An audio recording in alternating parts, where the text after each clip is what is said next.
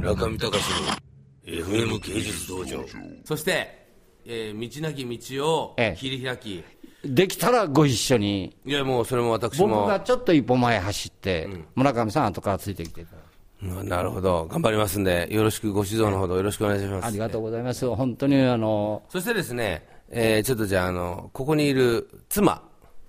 妻の話をちょっとあの録音しようと思ってたらあのスイッチを押し忘れて ちょっと最初からじゃあお願いしますね、あの家内が14年15年ぐらい前に、17年ぐらい前かな、亡くなりまして、がんで。前の前の家内がね前前の、それでその後一人で生活してたんですけど、もう自分で生活しきれなくなりまして、僕はあのガラス買うのは名人なんですけど、生活ができないんです。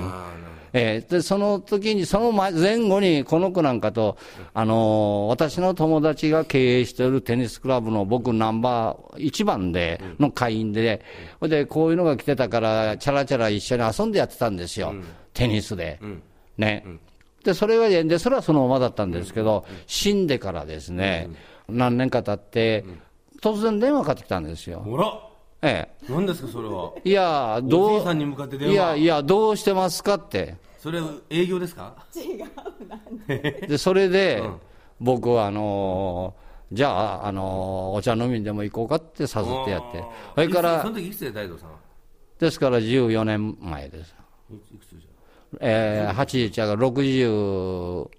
何ぼ、 66? うん、それぐらい。これ29、8やったのええそしてね、僕はあのー松山にもね、クラシックのベンツ持っとんですよ。ほいで、それにね、後ろへそっとね、ケーキとかね、それからコーヒー、エロじじいじゃないですかそうエロじじいコーヒーなんかのね、あの、セットを野外でできるの全部後ろのバッグ入れてね、これ誘ってね、これさって瀬戸内海のね、し島へ行ったんですよ。たそこまでそこまそれでそれでそれでそれでで。そこまでよ。そしてね、中見隆の FM 芸術道場